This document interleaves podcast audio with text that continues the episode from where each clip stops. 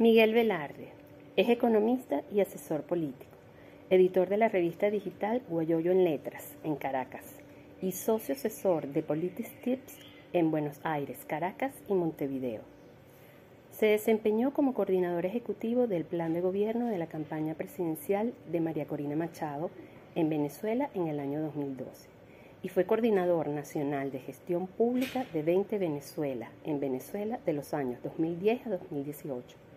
También trabajó asesorando en campañas electorales y planificación y ejecución de programas de gestión pública en Venezuela, Argentina, Bolivia, Colombia, entre otros países.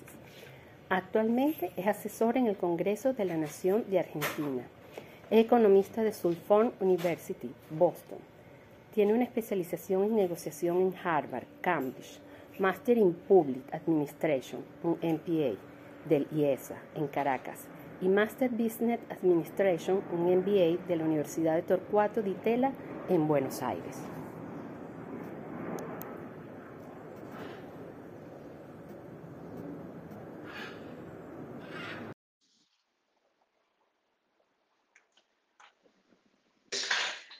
Mi nombre es Miguel Velarde. Quiero eh, que sepan que es para mí una gran alegría y un verdadero placer compartir hoy día con ustedes este foro chat. Eh, y quiero, por eso, antes que nada, agradecer muchísimo a todo el equipo de Asociaciones Ciudadanas de Mente, a mi gran amiga Katy Ramos y a todas las personas que, tan arduamente desde hace tiempo trabajan con ella en el equipo. Eh, y felicitarlos por estas iniciativas que considero tan importantes eh, para pensar y reflexionar sobre temas que muchas veces no son parte de la urgencia de nuestro día a día, pero definitivamente tienen una gran importancia eh, eh, en pensar el futuro y también en pensar el tipo de país y región que queremos eh, aportar para construir de aquí en adelante. Em, y también quiero, quiero agradecerles a ustedes por tomarse el tiempo de, de estar hoy en este foro. voy a estar más adelante muy pendiente de cualquier comentario o pregunta que tengan para poder seguir discutiendo más allá de lo que me permito ahora en los próximos audios compartir con, ustedes como una reflexión y como un abreboca de, del tema que vamos a conversar. Bueno, para comenzar quisiera referirme al, al título que lleva este foro chat hoy, que es Economía, eh, la nueva pandemia. Y eh, esto nace, el tema que quiero que conversemos hoy nace de una reflexión y que después se, transformó un poco en advertencia que vinimos haciendo desde casi el principio de la pandemia sanitaria, de la pandemia de COVID-19, em, porque advertimos en ese momento que más allá de la urgencia y de la gran preocupación y en muchos casos también eh, un poco la, la, incertidumbre que tenían muchos de los gobiernos del mundo en cómo eh, atacar el problema del virus y de cómo enfrentar la crisis, la grave crisis sanitaria que, se presentó inesperadamente para todos, eh, en ese proceso se cometieron y se estaban cometiendo muchos errores que nosotros veíamos que iban a tener consecuencias eh, muy preocupantes hacia el futuro. Ese futuro es hoy, lo estamos viviendo hoy, y es que muchas de las medidas que se estaban tomando para frenar al virus, para evitar los contagios y las posteriores muertes, estaban teniendo eh, un efecto muy complicado en las economías y eh, preveíamos que iba a tener un efecto todavía mucho más devastador, sobre todo en países como los nuestros, como Venezuela, como muchos países de la región, que no podíamos comparar nuestro músculo y nuestra fortaleza económica con otras partes del mundo que también estaban enfrentando el problema del virus, que era, puede ser Estados Unidos o algunos países incluso de Europa. Entonces, eh, desde el principio nosotros advertimos que no podíamos convertir la pandemia sanitaria por enfrentarla de manera equivocada en un proceso que genere otro tipo de pandemias. Y habíamos identificado al principio de este problema em, eh, cuatro tipos de pandemias. Eh, la primera, la sanitaria, que no termina de terminar, pero que afortunadamente pareciera que ya estamos por lo menos comenzando a salir de ella.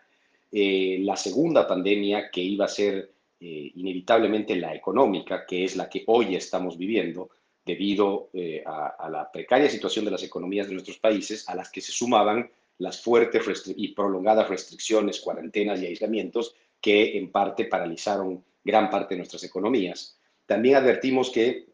podía venir como consecuencia de esta segunda pandemia económica una tercera pandemia que es de inestabilidad política y social, eh, que si es que nuestros países no solucionan las crisis económicas que ya estamos empezando a vivir, es muy posible que las veamos en el mediano plazo. Y también advertíamos y seguimos advirtiendo sobre, una cuarta crisis, eh, que es la pandemia emocional, la pandemia más humana. Eh, y esta en realidad, eh, lamentablemente, se va a presentar en el mediano largo plazo debido a justamente la manera improvisada y la manera eh, torpe en muchos casos de haber enfrentado la primera pandemia, sobre todo con los más chicos, ¿no? por los prolongados encierros, por la pérdida de, de tiempo de educación y por la poca capacidad de nuestros países de poder recuperar ese tiempo de educación perdido. A esto se suma también lo que hoy sigue siendo un enigma y una incertidumbre, que es de qué manera ha afectado y sigue afectando este proceso de pandemia a la parte emocional, sobre todo de nuevo de los más chicos y eso solamente lo vamos a poder ver y vamos a tener que encararlo lamentablemente en los próximos años. Entonces, bueno, en principio eh, hablamos de las cuatro pandemias. La primera, que es la sanitaria, que está ya afortunadamente, y esperemos que se confirme así en, en su etapa final, pero estamos recién comenzando una segunda parte de pandemia, que es la económica, y tenemos muy posiblemente por delante pandemias políticas, pandemias sociales y una cuarta etapa de pandemia eh, humana, de pandemia, de pandemia emocional, que no podemos subestimar y que tenemos que enfrentar.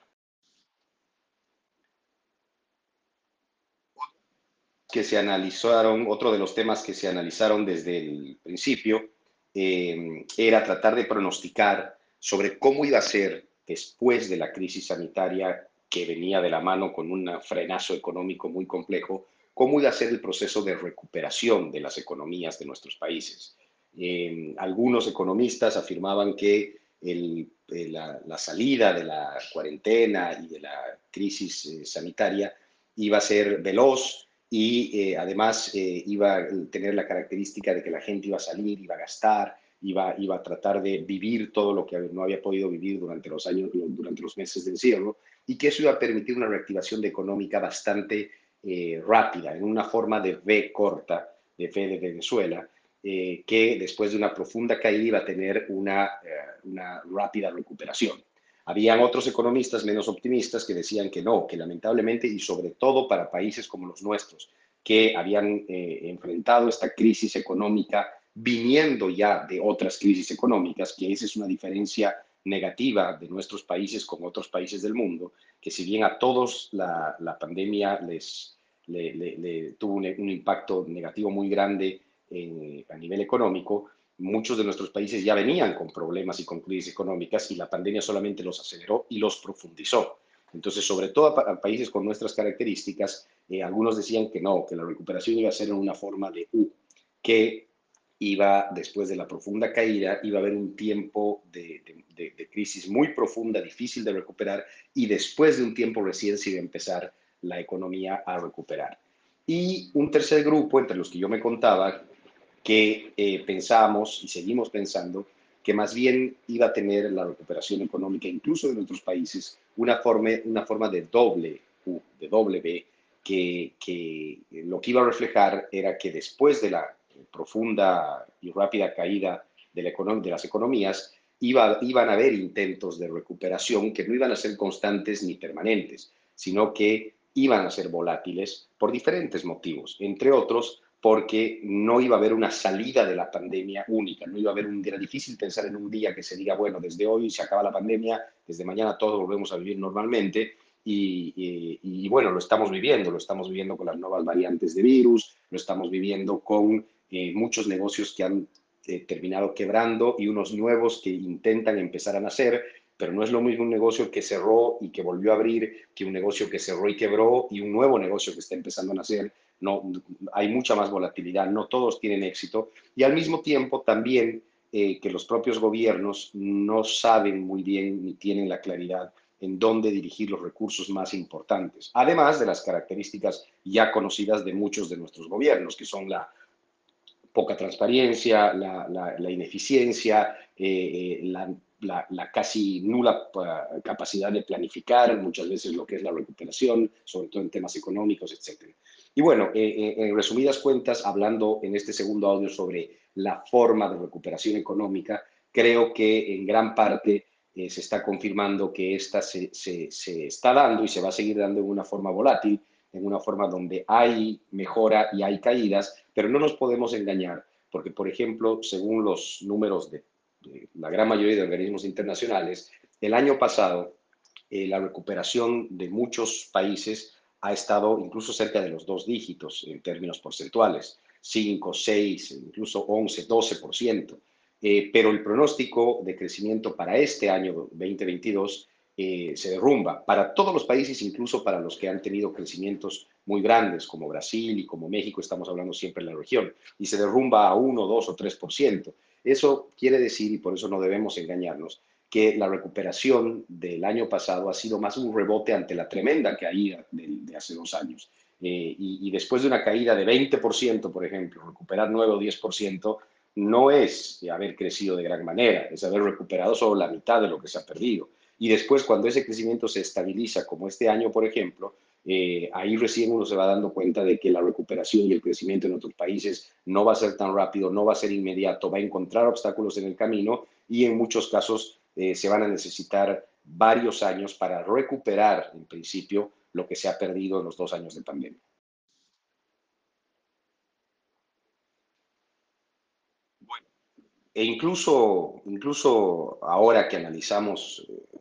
un tema más económico eh, y inevitablemente lo tenemos que analizar en este contexto eh, de post-pandemia o de inicio de post-pandemia, es imposible no analizarlo en todo su contexto y, con todo lo, que la realidad hoy nos presenta. Y, es por eso que también tenemos que inevitablemente eh, empezar a considerar la variable de la crisis que se presenta al este de Europa con la guerra y la invasión de Rusia a Ucrania y todas las consecuencias que eso puede tener a todo nivel y también obviamente en lo económico.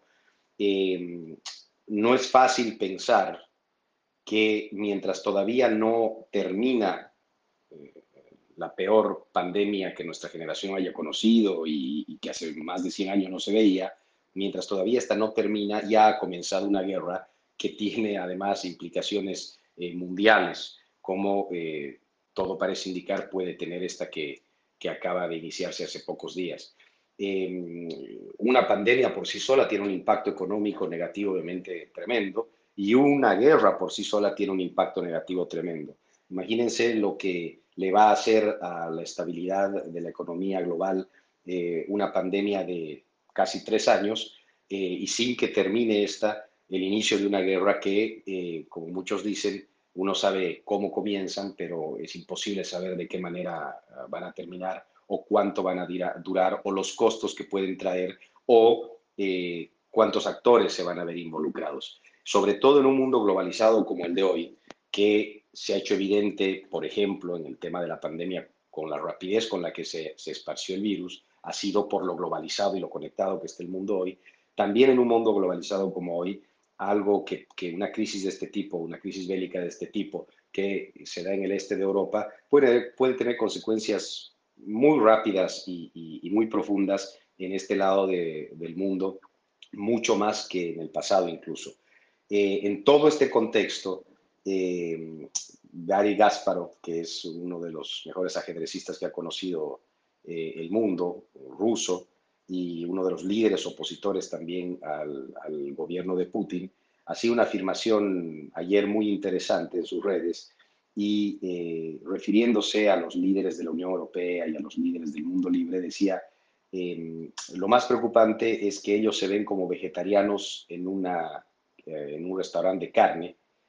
que de paso se sientan preguntándose por qué no hay ensalada en el menú.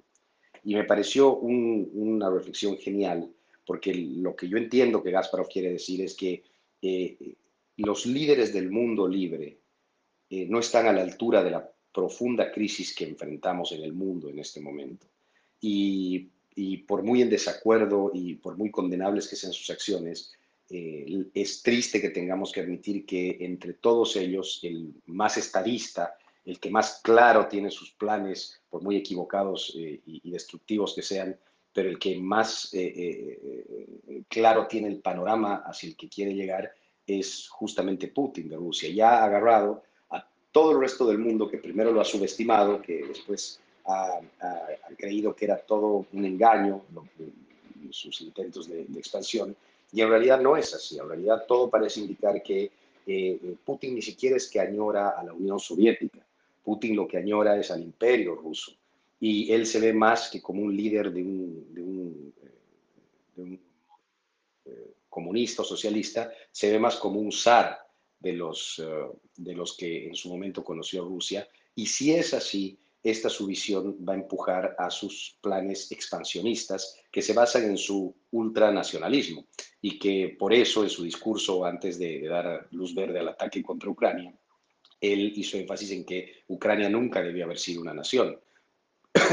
Quien le dio estatus de, nación fue justamente el periodo eh, comunista de la URSS eh, en esa parte del mundo. Eh, era el imperio ruso el que, el que no le reconocía ese estatus. Y si eso es así, eh, ¿por qué hago toda esta última reflexión y por qué tiene que ver con el impacto económico a nivel mundial que puede tener? Eso quiere decir que Ucrania no es el fin, el objetivo final de Putin en, esto, en, este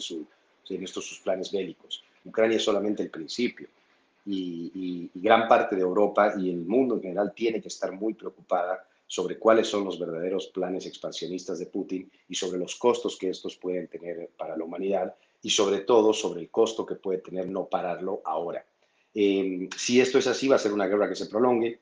eh, va a tener costos altísimos y va a eh, poner al mundo en una situación en la que esa doble B de recuperación económica eh, de la que hablamos en un audio anterior se convierta más en, en, en esos signos de aparatos médicos que toman los latidos del corazón, eh, con varias puntas y varias caídas y permanentes caídas después de una punta, porque la economía global no va a terminar de recuperarse en mucho tiempo hasta que el mundo termine de, estabilizarse sin pandemia y sin guerra.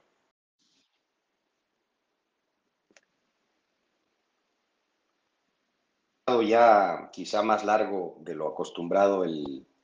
entorno en el que se encuentra la economía venezolana, la economía regional y la economía incluso mundial, pero es inevitable que, se, que sea así por todo lo que está pasando en el mundo. Em, eh, podemos concentrarnos un poco más en, bueno, ¿qué le espera entonces a las economías de, de, Venezuela, de los países vecinos de la región? Y lo que nos espera es un escenario complejo, y nos espera un escenario complejo eh, por dos motivos principales, por los motivos locales, que son que además del, como habíamos dicho también antes, del eh, gran impacto que ha tenido la pandemia y la cuarentena en nuestras economías, debido a que ha golpeado economías que ya venían con problemas antes, la gran mayoría de nuestra región tenía esa característica, ahora se le suma un impacto también externo, ya no, son, ya, ya, un, ya no un motivo externo, ya no son motivos tanto de características locales, sino de que el mundo va a entrar en una etapa de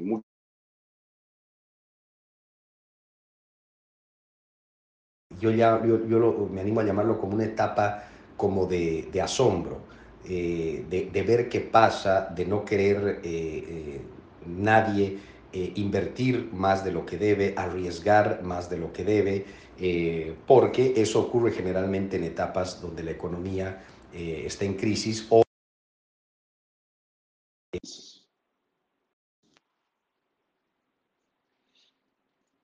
Perdón, se, desconectó mi auricular y por eso se cortó antes de lo que se debía cortar el audio anterior, pero continúo con la idea. Entonces, bueno, hay motivos eh, locales, internos en nuestros países que van a hacer que la recuperación económica sea más lenta y más difícil de lo que se pensó, y hay motivos también externos e internacionales que lamentablemente van a sumar eh, en esa línea. Eh, y es por eso que los próximos dos o tres años nosotros vamos a ver crecimientos, si es que vemos crecimientos eh, reducidos, pequeños en la economía de nuestros países. Em, la recuperación va a tomar más tiempo de lo que se había planteado al principio. Eh, se creía que nuestros países podían tardar entre cuatro y seis años en recuperar lo que se perdió en dos años de pandemia y yo creo que eso puede tomar por lo menos el doble de tiempo. Em, y además,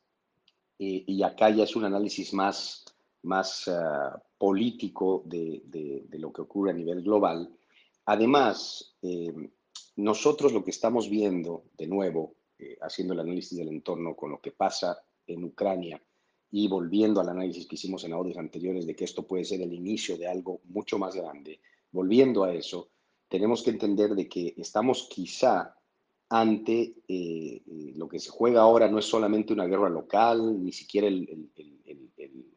la libertad de, algún, de alguna nación, que es mucho ya, sino que es lo que estaría en juego en Ucrania podría ser el futuro, como conocemos nosotros, de la forma en la que el mundo es. Eh, eh, eh, un nuevo orden mundial podría estar en juego en, estos conflictos que acaban de, surgir, diferente a la realidad que nosotros ya conocemos, que además existe desde, desde el final de la Segunda Guerra Mundial, una realidad y un orden mundial que era básicamente apoyado en las democracias liberales, en las instituciones internacionales, en los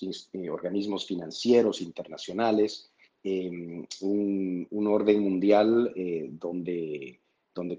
siempre con excepciones, eh, eh, las instituciones y su independencia y la democracia y las repúblicas eran como el centro de todo, pero hoy incluso eso podría estar en juego. Y más allá de que termine o no de concretarse esta nueva realidad que no queremos ni imaginar por razones obvias, el proceso de la lucha entre las fuerzas, entre la realidad que conocemos y esta otra realidad que, que, que, esperamos no tener que conocer, eh, va a tener un impacto innegable en, en, las economías, sobre todo en las de nuestros países. Em, como ejemplo,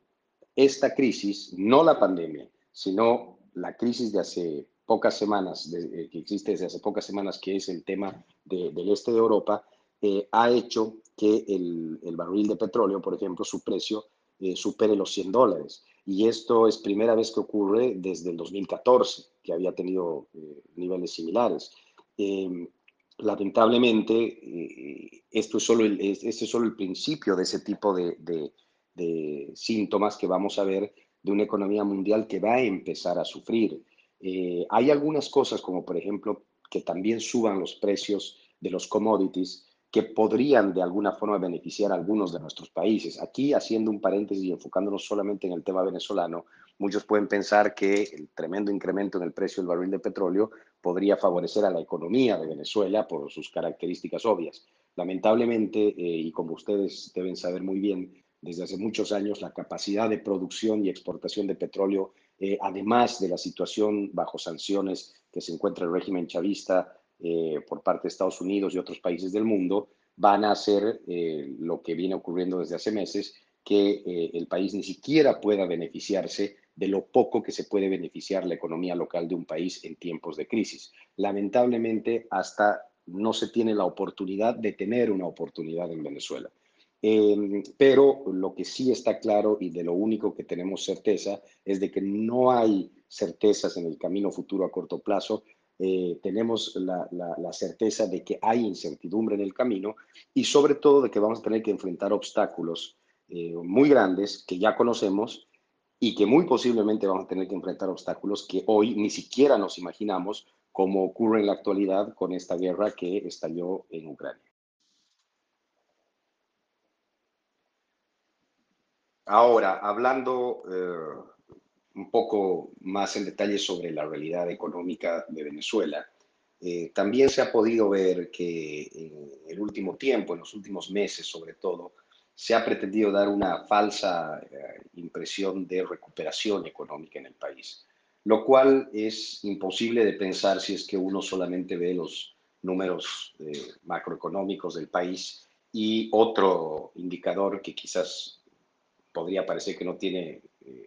un, origen eh, económico puramente, pero que, que sí es consecuencia en gran parte directa de la grave crisis económica de Venezuela, que es el éxodo de los venezolanos. En lo macroeconómico, eh, aunque los números han podido bajar un poco, existe todavía una, inflación altísima, la más alta de la región por lejos y de las más altas del mundo. el que hayan aparecido algunos bodegones e incluso algunos casinos con muchas luces eh, no es signo de recuperación de nada, porque, y ustedes deben saberlo mejor que nadie, eh, todavía existe muchísima gente que pasa hambre, que pasa necesidad, que no accede a las medicinas que, se necesitan y eh, muchos de los otros indicadores que son vitales para poder hablar de una economía saludable en cualquier país, como el acceso a la salud, el acceso a la educación, los servicios públicos,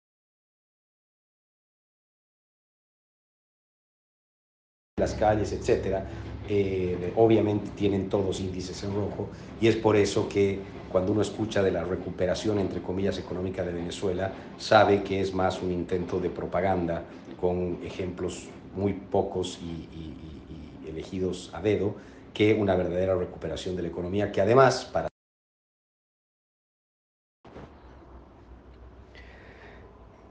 Perdón, de nuevo se cortó. Eh, continúa la idea. Decía que además, para hacer una recuperación realmente sana, realmente que pueda, por lo menos por un tiempo, ser estable, eh,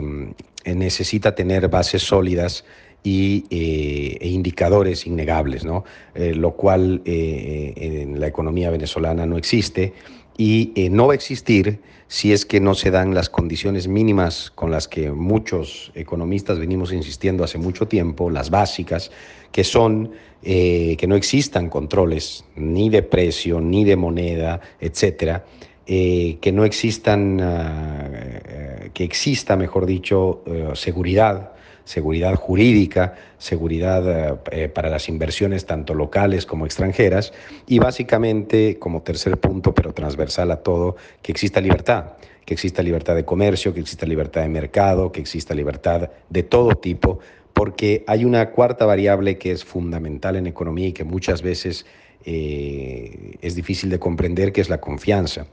Un país que no genera confianza no es un país que va a recibir inversiones, ni siquiera de los habitantes de ese país y mucho menos inversiones extranjeras. Un país que no genera confianza, no genera ideas, no genera oportunidades eh, y no genera futuro. Y es por eso que mientras eh, en Venezuela no exista libertad, eh, que sea la base de la generación de confianza y que estas dos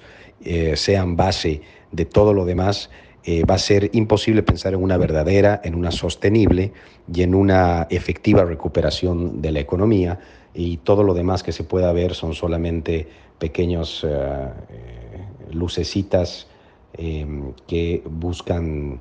ser más que nada un acto de propaganda que un, signo de recuperación económica. Ya para terminar con esta primera parte de, eh, los, de mis audios y, poder escucharlos ustedes un poco también, em, eh, quiero hacerlo siempre reflexionando sobre cuál es el rol que podemos cumplir cada uno de nosotros en relación a eh, no solamente la recuperación económica, sino también la construcción social, cultural, política en nuestros países, em, porque mm,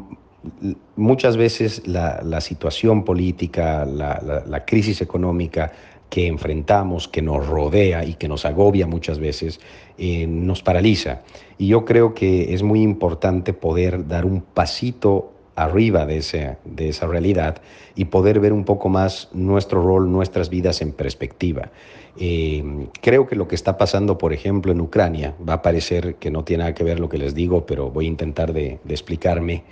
eh, eh, puede ser una inspiración para nosotros.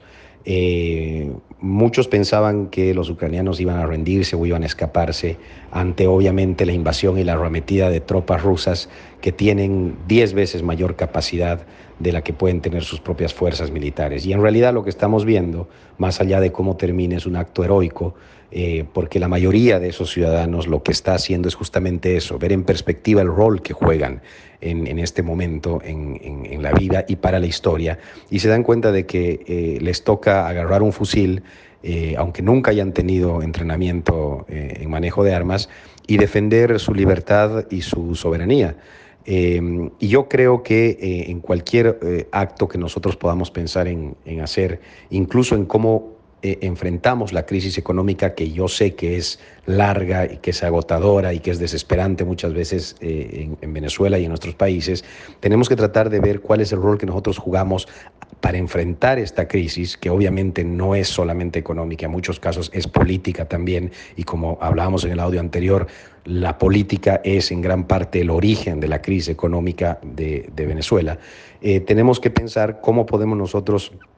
eh, mientras enfrentamos esta realidad, actuar eh, de manera un poco más mirando a mediano o largo plazo. Y yo creo que si así lo vemos en términos muy prácticos, yo creo que hay mucho que se puede hacer hasta que llegue ese día, que yo no tengo dudas de que va a llegar más temprano que tarde, porque ya ha tardado mucho en llegar, en, lo que todo, en el que todo lo que podamos invertir en preparación, en, trabajo, en esfuerzo, en activismo, en lo que a ustedes les gusta hacer en la vida, se pueda traducir también en prosperidad, que es lo que obviamente también todos aspiramos como seres humanos. Em, lo que sí queda claro, y en eso creo que en 20 siempre lo hemos tenido muy claro y lo hemos dicho desde el primer día, es que es imposible pensar en prosperidad si no se piensa en libertad, si no se tiene libertad. Y por eso, si nosotros queremos lograr la prosperidad del país, lograr la prosperidad de nuestra sociedad y lograr nuestra propia prosperidad, que es absolutamente válido, tenemos que eh, inevitablemente luchar todos los días por lograr nuestra libertad, porque sin libertad va a ser imposible pensar en lograr finalmente la prosperidad que tanto queremos. Eh, bueno, bueno, creo que he compartido algunas de las ideas que, que tenía ganas de conversar con ustedes hoy. Obviamente, eh, ha sido difícil enfocarnos solamente en el tema económico cuando hay tanto que está pasando y que tiene impacto en, la economía eh, inevitablemente. Y quiero agradecerles una vez más por, la invitación, Katy, todo el equipo de, Asociaciones Ciudadanas y a todo 20, eh, y a todos ustedes por compartir hoy estas reflexiones sobre la economía y sobre el mundo. Y bueno, quedo muy pendiente de cualquier pregunta o comentario para poder seguir conversando. Bueno, si no me equivoco, creo que respondí las preguntas adicionales que surgieron. Yo solamente quería eh, agradecerles de nuevo una vez más por haber estado hoy con, con, nosotros conversando y discutiendo un poco algunas ideas sobre lo que eh, hemos llamado la segunda pandemia, que es la económica que lamentablemente está recién comenzando, como todos podemos ver, y tampoco es fácil saber cuánto va a durar y, la magnitud que va a tomar eh, debido a la incertidumbre que existe en el mundo. Y si lo vemos a nivel más local de Venezuela y de otros países de la región, sobre todo, también porque estamos viendo que los gobiernos no están tomando las medidas que debían tomar para, para que esta pandemia económica sea lo, lo menos dañina posible y lo más corta posible. Em, de todas maneras, es una realidad eh, a la que nos enfrentamos y que tenemos que, que como les decía en un audio, tratar de ver también en perspectiva. Eh, es lo que nos toca vivir como generación ahora, no solamente eh, complejas crisis políticas como la que vivimos hace años ya en Venezuela, sino también un escenario económico que no, no es nada, nada fácil. Pero soy un convencido de que de este tipo de crisis también eh, se generan eh, las, las, naciones y las personas más fuertes y con mayor capacidad de resiliencia y de fortaleza para enfrentar el futuro. Y yo creo que es hacia eso, que, en, eso que tenemos que enfocarnos, en cómo vamos a hacer que eh, en el mediano plazo, cuando las condiciones políticas, económicas, mundiales cambien, no solamente Venezuela sea un gran país lo más rápido posible, sino que también nosotros seamos eh, esas personas que eh, podamos cumplir nuestros objetivos de vida, nuestros objetivos individuales, familiares y también como ciudadanos de un país que obviamente cuando estas situaciones cambien tiene muchas variables a favor para poder recuperarse y crecer eh, rápidamente y, y, de manera efectiva. Les agradezco mucho por haber estado acá. A mí siempre, para mí siempre es un placer tener la oportunidad de compartir con ustedes. Quiero agradecer de nuevo a Katy, a Keira, a todo el equipo de Asociaciones Ciudadanas y a todos ustedes que sé que están todos los días informándose y trabajando en, ese futuro, en la construcción de ese futuro que muy pronto estoy convencido que vamos a poder disfrutar. Un saludo a todos y muchas gracias de nuevo. En primer lugar, muchísimas gracias a todos ustedes por estar conectados un sábado de nuevo en nuestras actividades de los sábados de la Coordinación Nacional de Asociaciones Ciudadanas. Como saben, soy Catalina Ramos, la Coordinadora Nacional de Asociaciones Ciudadanas y agradecida también con mi equipo que contribuye con que esta actividad sea permanente, que les podamos llevar a ustedes temas que son de interés eh, desde la perspectiva de lo que vivimos en Venezuela, pero también de lo que está sucediendo en el mundo para que nos podamos eh, situar bien en qué cosas eh, debemos hacer y cuáles son las decisiones a, a tomar no solamente desde el ámbito de lo político, que es donde nosotros nos desenvolvemos, sino también desde el ámbito de lo personal y lo ciudadano, que es lo que nos mueve en todo caso a todos, ¿no? Para mí también un gran placer y un, y un honor tener a Miguel Velarde como ponente hoy, un gran amigo, como lo mencionó él también en sus audios iniciales, pero además una persona, un asesor político con una profundidad y un conocimiento muy amplio, que siempre está dispuesto a compartir generosamente su tiempo y su conocimiento y su experiencia para contribuir con la causa de la libertad en Venezuela. Por eso, Miguel, muchas gracias. De nuevo, ha sido un excelente foro chat y estoy muy eh, satisfecha por lo que hemos interactuado e intercambiado hoy. Yo quería reforzar algo que Miguel respondió en la primera ronda de, preguntas que tiene que ver con el modelo y, que, la situación que estamos viviendo, etcétera, y si el problema es económico o no lo es, o solo es económico o tiene otras vertientes. Y como él decía allí, se trata de un modelo, de un, de un sistema de un sistema político, pero además un sistema de vida al que nos han ido encaminando desde hace muchos años, pero que se ha exacerbado en los últimos 23 con este régimen, que, que implica controlar todas las áreas del desarrollo de una persona, de un ciudadano, de forma que lo induzcan a pensar que solo depende de lo que el Estado, en este caso el régimen, decida darte y no de lo que puedan ser tus capacidades y tu visión de futuro, tu sueño de vida, etc. Por eso el,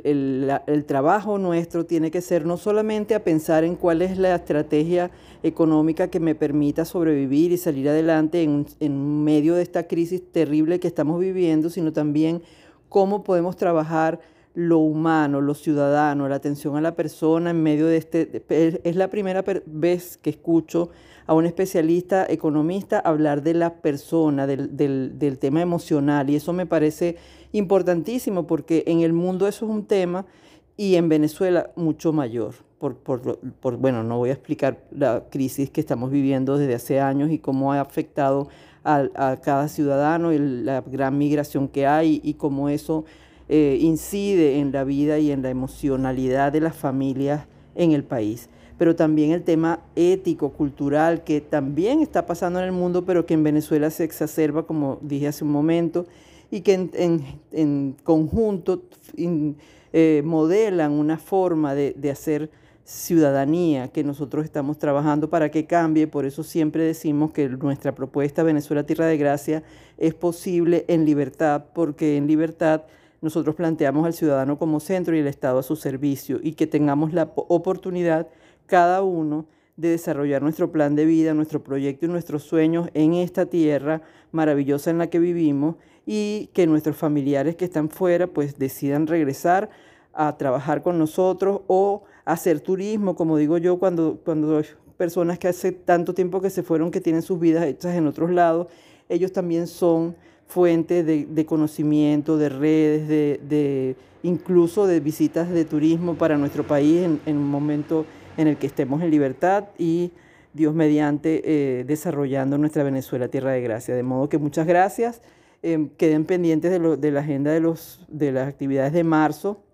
Este próximo sábado no vamos a tener actividad, sino ya el siguiente pero pendientes que en estos días vamos a publicar la agenda completa de marzo para que puedan programarse. Muchísimas gracias a todos.